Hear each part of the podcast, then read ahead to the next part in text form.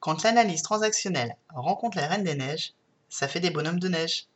Le bonhomme de neige est une représentation de la structuration des états internes en analyse transactionnelle. Ne pars pas, je vais expliquer tout de suite. En fait, idéalement, euh, ça ressemble à un bonhomme de neige avec de bas en haut, parce que c'est comme ça qu'on construit un bonhomme de neige, l'enfant, qui est le siège des émotions et des ressentis, l'adulte qui est en mode prise de recul et rationalité, et le parent et ses principes et son jugement. Alors, je t'invite à aller soit sur l'article, soit sur la vidéo pour avoir la partie visuelle hein, de cet épisode qui est quand même très très très visuel et illustré comme toujours chez moi. Mais le problème avec ce bonhomme de neige, c'est que quand Superformance, Superfection et la team des injonctions s'en mêlent, on a tendance à perdre la base, l'enfant en nous. Et là, ça fait un bonhomme de neige où il manque la grosse boule du bas. On a un petit enfant écrasé qui fait mais eux en dessous. Donc pareil, le dessin dans l'article. Et ça, c'est quoi? Bah, C'est caractéristique de la génération Stormtrooper et de ses masques de performance. C'est toute l'histoire des injonctions et de leur concours de maison témoins, pour citer euh, deux de mes derniers articles. Et c'est aussi toute l'histoire d'Elsa, qui va se couper d'Anna, mais aussi d'elle-même et de ses pouvoirs.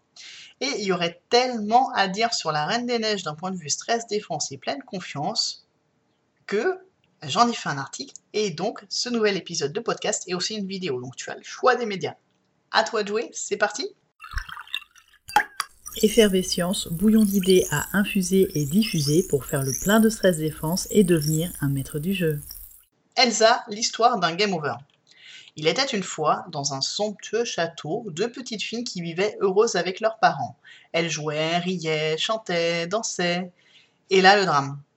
Elsa blesse Anna d'un éclair de glace. Panique des parents, fuite en forêt.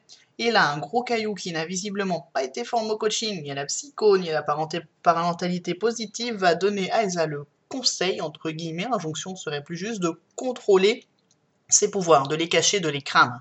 Cache tes pouvoirs, n'en parle pas, ou plutôt, parce que l'anglais est beaucoup plus parlant bien souvent avec la Reine des Neiges, conceal don't feel, masque ne ressent pas contrôle tes pouvoirs, cache tes pouvoirs, n'en parle pas, ne ressens pas, c'est super violent. Ou comment Elsa a découvert d'un coup le monde merveilleux, des injonctions, des messages contraignants et du faux self. Game over. Fin du jeu pour Elsa. Fin du jeu JE dans le sens euh, où elle est plus elle-même. Fin du jeu JEU dans le sens où il n'y a plus le plaisir. C'est la fin de l'enfance en fait pour Elsa. Alors, on va savoir pourquoi le gros caillou, il a quand même visiblement une formation d'hypnose, parce qu'il va aller modifier les souvenirs d'Anna pour supprimer la magie, donc tout ce qui a trait au pouvoir d'Elsa, et laisser le plaisir, le fun en anglais. Et il va laisser à Anna son balayage en souvenir, tu sais, la petite mèche blonde là. Mais en fait, je pense que c'est plus pour ancrer la peur chez sa sœur, donc chez Elsa, parce qu'il est plutôt tordu euh, comme thérapeute que pour le côté visuel. Hein. Donc on a quand même d'un côté Anna la joie, Elsa la peur, Anna le côté lumineux, Elsa le côté obscur, parce que tu sais que j'aime bien jouer avec Star Wars si tu me suis. Anna le jeu, Elsa le contrôle, Anna l'enfant, le plaisir, le fun, et donc Elsa superfection et injonction, bonus fil dans ta chambre, parce qu'elle va quand même se retrouver enfermée à vie dans sa chambre avec ses gants pour euh, sauveur contrôlé. De quoi bien partir dans la vie quand même quand on y pense. Bon, et bien sûr, hein, qui dit Disney dit qu'elles vont finir orphelines, mais c'est pas mon propos ici, et pour le coup, les parents survivent relativement longtemps dans ce film. C'est peut-être un, problème dans le sens où leur incitation, leur injonction de trop de contrôle est très très très présente et très longtemps. Donc si tu es dans la partie article, si tu vas voir l'article, j'ai mis les chansons, là c'est le moment où on écoute le bonhomme de neige. Et puis sinon, on va passer tout de suite à superfection et injonction. Conceal, Don't Feel, Be the Good Girl, qui sont des éléments qu'on entend souvent dans les chansons. Donc l'idée c'est quoi? C'est masque, contrôle, cache, ne ressent pas. On en rajoute? Ah, je suis pas sûr, on a déjà bien de quoi tuer l'enfant de n'importe qui là. Est-ce que tu te souviens des messages contraignants de la génération Stormtrooper? Sois forte, sois parfaite, fais plaisir, fais des efforts, dépêche-toi. En fait, il venait déjà de l'analyse transactionnelle d'Eric Berne et il participe grandement à tuer l'enfant en nous.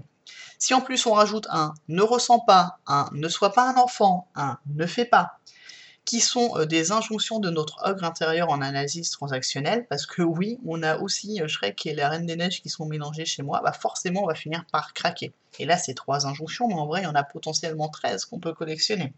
Et en fait, Elsa, c'est la combo ultime des messages contraignants et des injonctions des figures parentales, et donc d'un gros caillou. De quoi développer un magnifique faux self en mode robot, car il faut savoir que niveau faux self, donc les fausses personnalités, entre guillemets, en vrai, on a tous un faux self, on a tous un masque social qui permet de s'adapter. Il y a deux types de faux self. Il y a le robot qui va masquer ses sentiments et euh, le caméléon qui va se suradapter. Et dans les deux cas, c'est épuisant. Donc Elsa, elle, c'est l'incarnation de l'enfermement. Elle va enfermer ses pouvoirs, enfermer ses émotions, enfermer ses sentiments. On l'enferme, elle s'isole, elle renvoie sa sœur trois fois, elle s'enfuit, elle glace sa sœur deux fois, elle va glacer Arendelle, donc là où se déroule l'histoire. Elle va créer un monstre de glace pour préserver son, son isolement. Donc Elsa, c'est le faux self-robot, c'est le parent normatif bien coincé, et c'est aussi le mode dorsal ultime. On n'a pas encore parlé de théorie polyvagale, mais tu sais que c'est mon terrain de jeu en ce moment, stress défense et pleine confiance. C'est l'incarnation du mode dorsal. C'est un genre de mix entre Dark Vador et un Stormtrooper en fait. Faut pas oublier que le titre original c'est Frozen. Frozen ça veut dire gelé, glacé, figé, bloqué, paralysé, congelé aussi, mais là ça ferait sponsoriser par Picard, même si c'est pas faux dans l'idée du faux self-robot. En fait, Elsa, c'est l'illustration de ces injonctions de superfection et de contrôle des émotions. Contrôle entre guillemets, parce que par contrôle, c'est plus une invitation à ne pas ressentir, ne pas exprimer, ne pas manifester nos émotions. Spoiler, ça marche pas. Quand bien même on deviendrait expert du contrôle des émotions, l'enfant en nous, enterré au loin, au fond de nous, il la ressent l'émotion. Il a peur, il panique, il hurle, il se terre et s'enterre. Une émotion, ça ne se contrôle pas. Si on veut être un Jedi de l'intelligence émotionnelle, ça va se maîtriser. Ce qui se passe par l'accueil et la bienveillance. Mais c'est pas du contrôle, c'est de la maîtrise. Comme c'est pas le propos principal de cet article et de cet épisode, euh, il y a une excellente vidéo euh, à laquelle je te renvoie qui est de mon ami et confrère en neurosciences appliquées, Alain Tapia, c'est la reine des neiges et l'intelligence émotionnelle, le lien est dans l'article. Mais donc, une émotion, ça ne se contrôle pas. Une émotion, c'est là pour apporter un message. Une émotion trouvera toujours un chemin. La colère par le burn-out ou le ice-out quand on s'appelle Elsa, la tristesse par la dépression, la peur par l'anxiété. Une émotion, ça finit toujours par se libérer, délivrer. Toujours. Et là, Olaf, Libération. Ah oui, c'est le moment, c'est celui de la fuite, c'est celui de la libération, c'est celui de la chanson libérée, délivrée, qui est bien sûr dans l'article. Je te recommande aussi d'écouter la version anglaise, ou au moins d'aller lire les sous-titres, parce que pour le coup, les messages sont un peu plus profonds en anglais. Alors j'avoue, hein, comme tout le monde, j'ai assez vite saturé de cette chanson au moment de la sortie du film, mais depuis mon changement de vie, ma quête de jeu, ma découverte du coaching et de la pleine confiance, bah, elle a pris un tout autre relief cette chanson. Déjà, le cheminement d'Elsa jusqu'à sa fuite, c'est très intéressant. Elle a saturé d'un trop de contrôle jusqu'à craquer. Quand certains font des burn-out, elle a fait un ice-out. Chacun son élément, finalement le mécanisme est très très similaire. L'idée c'est quoi? C'est que porter un masque c'est usant. Être dans le contrôle permanent c'est éreintant. Viser la superfection permanente c'est illusoire et épuisant aussi. Bref, tu l'auras compris, le masque de superfection s'est fendu et Elsa a été dépassée par son pouvoir, ses émotions, avant de fuir dans son élément, mais cette fois pas pour s'enfermer et se cacher comme elle l'a fait dans toute son enfance, cette enfance trop adulte qu'elle a finalement pas vécue ou trop peu vécue. Cette fois, Elsa a tombé le masque et elle est partie se retrouver et libérer son haut potentiel, son pouvoir, et enfin abandonner son masque de superfection pour révéler sa vraie nature, son vrai self, son côté glacé, pour peu qu'on puisse parler de vrai self, entre guillemets. Il y a toujours une dose de faux self, en fait, une dose d'adaptation. Mais ça va être plus ou moins envahissant et contraignant. C'est vraiment ça. Faut pas que ce soit trop envahissant et trop épuisant. Alors pour moi, il y a une trilogie de points qui sont essentiels dans cette séquence de libérer délivrer. Déjà, elle tombe le masque, elle ne cache plus ses pouvoirs, no then no, elle dit dans la version anglaise, donc maintenant ils savent et puis ils ont bien vu. Elle abandonne Superfection, cette idée d'être une bonne petite fille parfaite pour être juste elle-même, enfin, j'ai envie d'ajouter. Et un point que j'aime particulièrement, c'est que quasi instantanément, elle va redonner vie à Olaf. Olaf, c'est le bonhomme de neige qu'Elsa avait créé avec Anna dans la chanson du bonhomme de neige quand elles étaient encore toutes petites et vraiment enfants. À cette époque, il était inanimé, mais déjà, il était très en demande de câlins. Et c'est important quand on parle de théorie polyvagale. Et un des premiers moments de la fuite d'Elsa, c'est le moment où elle, elle va recréer Olaf, mais cette fois, il va être vivant. Et pour moi, cet Olaf vivant, c'est l'incarnation de cette part d'enfant qu'elle a tué après l'accident d'Anna. Et finalement, c'est le moment où elle redonne la place à l'enfant. D'ailleurs, une phrase qui est notable dans la version française cette fois, et qu'on retrouve pas en anglais, parce que des fois c'est dans ce sens-là que c'est plus intéressant, c'est J'ai laissé mon enfance en été. Et on connaît la fascination d'Olaf pour l'été. Mais l'été dans le sens euh, l'espace on s'autorise à prendre du plaisir, comme on pourrait le faire en vacances et pas forcément au travail, avec les champs, les coquelicots, la plage, la nage, la danse, les pique-niques. En fait, l'idée ici, c'est clairement pas de rogner l'hiver, mais de se redonner, donner, de se redonner un terrain de jeu, où l'été incarnerait l'enfance, ou plus simplement le repos et le lâcher prise.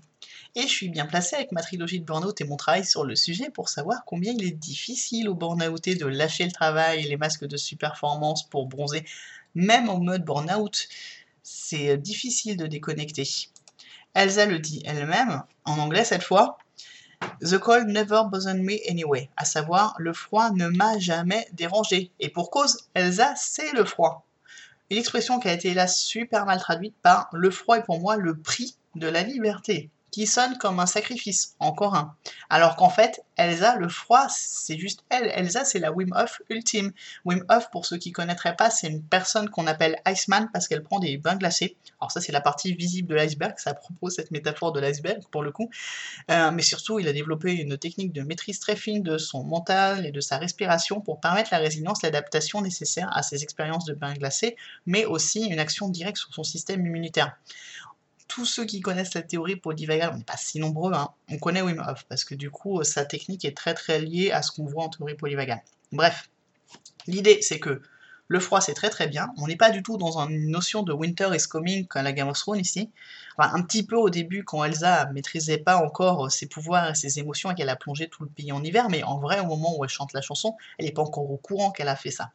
Donc cette libération d'Elsa, c'est vraiment l'acceptation de soi, la reconnexion à sa vraie nature et à ses pouvoirs, à ses talents et à ses émotions. C'est une vraie quête de jeu. C'est pour ça, c'est un écho très direct avec ce que je suis en stress défense et pleine confiance.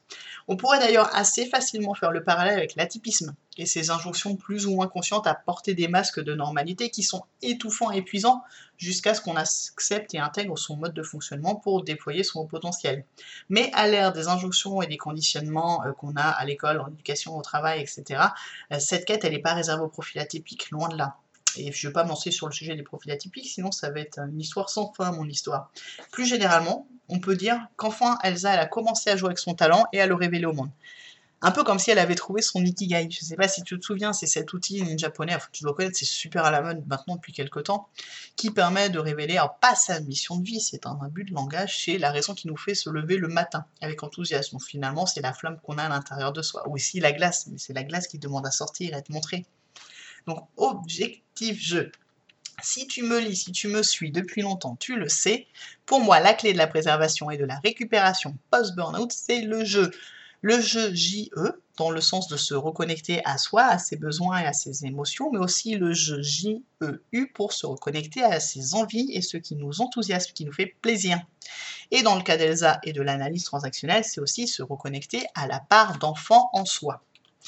Je voudrais un bonhomme de neige remettre du jeu mode d'emploi. On fait comment? On cultive son parent nourricier qui va prendre soin de l'enfant, son adulte qui est la zone de recul et d'arbitrage, et son enfant libre pour remettre du jeu, se reconnecter à l'enfant en nous.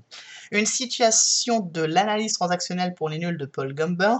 Nous vivons mieux si nous estimons, apprécions notre moi enfant et en prenons soin, en acceptant nos sentiments tels qu'ils sont, si notre moi parent nourricier est protecteur et nous donne la permission de ressentir ce que nous sentons, et si notre moi adulte réfléchit à la façon la plus judicieuse de composer avec la situation présente. Car non, clairement, j'ai pas tout détaillé de l'analyse transactionnelle avec un bonhomme de neige, hein, c'est beaucoup plus vaste que ça. En réalité, il y a plusieurs parents, pour faire très très court. Le normatif qui est plutôt coincé, comme Elsa, le nourricier qui va être protecteur, comme euh, bah, par exemple la caillou femelle, celle qui a élevé Christophe. Euh, c'est vrai que ça manque un peu les parents nourriciers dans Disney, il faut aller chercher un peu loin, donc là, le caillou femelle. Et euh, de la même façon, il va y avoir des enfants soumis, donc comme Elsa, qui est soumis contrainte, hein, des enfants rebelles, comme Anna, qui est beaucoup plus libre, Petit professeur, j'avais mis Bibi Yoda dans l'article pour faire une référence au buzz actuel, mais je digresse. Des enfants libres comme Olaf. Et c'est très très schématique tout ça, bien sûr. Hein. Pour une lecture vraiment plus détaillée de l'analyse transactionnelle, si tu veux aller plus loin, c'est comme ça que j'ai découvert vraiment approfondi l'analyse transactionnelle, je te recommande les vidéos de Psychorama. Et donc, pour, pour aller plus loin, j'avais aussi lu l'analyse transactionnelle pour les nuls, mais la série de vidéos de Psychorama est vraiment topissime. Mais ce qu'il faut vraiment retenir, c'est qu'en réalité, hein, comme pour la théorie polyvagale, nous passons en permanence d'un état à un autre. en permanence du parent à l'adulte, à l'enfant, et tous les états sont OK. Et comme pour la théorie polyvagale, bah, il arrive qu'il y ait des états par contre qui soient euh, plus voire trop présents, et d'autres qui sont plus effacés, comme bah, typiquement l'enfant, quand on subit et qu'on grandit sous les injonctions et autres messages contraignants. En théorie polyvagale, on va apprendre à cultiver son mode vagal ventral, sa pleine confiance, son power. Et du côté de l'analyse transactionnelle, la recette donc pour maître du jeu, c'est de cultiver son parent nourricier, celui qui va prendre soin de nous. Donc là, forcément, ça va faire entrer en jeu l'estime de soi et redonner euh, de la place à son enfant libre, donc son enfant libéré, délivré. Comme j'aime le dire, donc encore plus aujourd'hui, et c'est vraiment très à propos, à toi de jouer. Et si pour cette année, on décidait de laisser un peu de place à notre enfant écrasé? Et si on libérait, délivrait nos émotions, nos besoins, nos talents, notre power, notre enfant intérieur? Comme on est encore au mois de janvier, j'en profite pour te souhaiter une année libérée, délivrée, pleine de jeux et de bonhommes de neige. Et si tu veux remettre du jeu et découvrir comment je croise allègrement la stress défense, la pleine confiance, l'analyse transactionnelle, la théorie polyvagale, la reine des neiges, entre autres, rendez-vous dans ma formation Power. Alors l'histoire ne s'arrête pas là. Euh, dans l'article, je vais encore plus loin. Je t'explique comment euh, les deux sœurs se complètent, comment finalement c'est Christophe, selon moi, qui joue le rôle de l'adulte et comment toute cette histoire est une invitation à remettre du jeu et comment le jeu finalement n'est pas quelque chose d'individuel mais quelque chose de profondément collectif. Mais je ne veux pas faire un, podcast, un épisode qui soit vraiment trop trop long. Donc si tu veux en savoir plus, rendez-vous euh, soit dans l'article, soit dans la vidéo où là, comme j'aurai l'illustration, les images en support, je me permettrai d'aller un petit peu plus loin. Je vais m'arrêter là, te souhaiter une belle année pleine de jeux, pleine de bon bonhommes de neige et bien sûr, et comme toujours, prends soin de toi et rendez-vous dans un prochain épisode.